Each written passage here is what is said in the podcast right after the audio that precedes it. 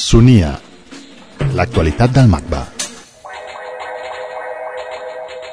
El cineasta Amos Gitai Haifa, 1950. explora la història d'Orient Mitjà i Israel utilitzant el cinema com territori de resistència. La seva obra reflexiona sobre els límits de la ficció i el documental, establint un diàleg entre una realitat conflictiva i els seus espais.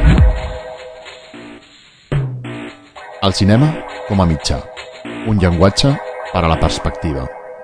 I think that that uh, when you are in a country like Israel or the Middle East, you have to deal with the question of uh, what is the way to represent what you see around you. So uh, we are not in a situation like Europe that uh, have finished, I hope, the big conflicts, the big at least war in the last century. Uh, because uh, Europe have uh, almost destroyed the entire continent. Uh, uh, the World War in Germany and France, the Civil War in, Spain, the, the fascists in Italy, and so on. So, the Middle East, the conflict is right now, and also cinema is a medium. I think the cinema, the, it's the medium of of of our time, of this time. So it's a medium which allows me to, as an individual, to look at what I see around me and to translate it to cinematic uh, uh, terminology.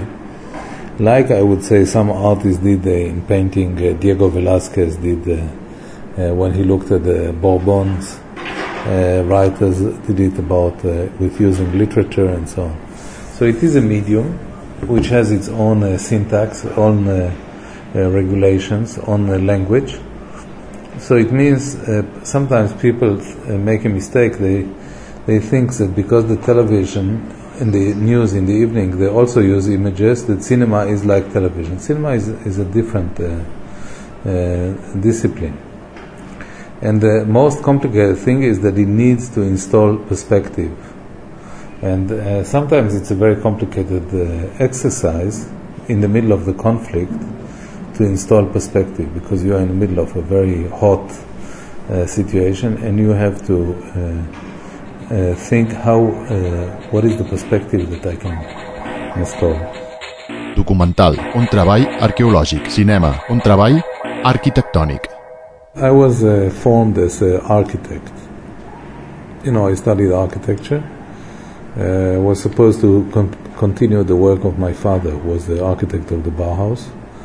And uh, in the what is happening, like very often in the Middle East, because of the Kippur War, I was uh, diverted to do other things. And I always say that for me, the work of a documentary filmmaker is like a work of an archaeologist. So you excavate uh, different layers of different ideas, and the work of uh, fiction is more architectural. You you you build. You have an idea and you build something out of, of that idea. Ciutats, territoris, fronteres. Ciutats, territoris, fronteres. Aspectes del cinema d'Amos Gitai. Cicle de cinema al MACBA. Del 30 d'abril al 9 de juny. 2008.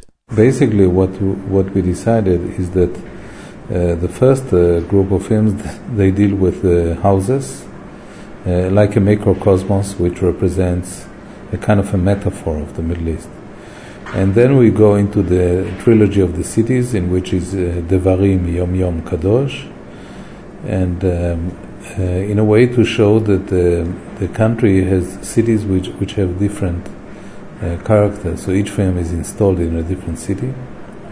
And then the, the, we end with a group of films dealing with borders, meaning that uh, we cross the borders, and by crossing the borders, we ask about the validity and the reasoning of this border, because uh, as you know, the Middle East is full of uh, frontiers and uh, both physical and mental. I think in different films that I did, documentaries and fiction, uh, I try to look at this country.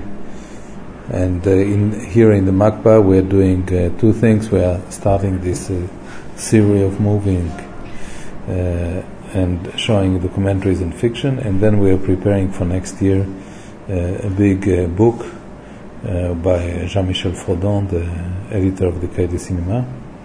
And I think this will be another occasion to start another season of another group of films.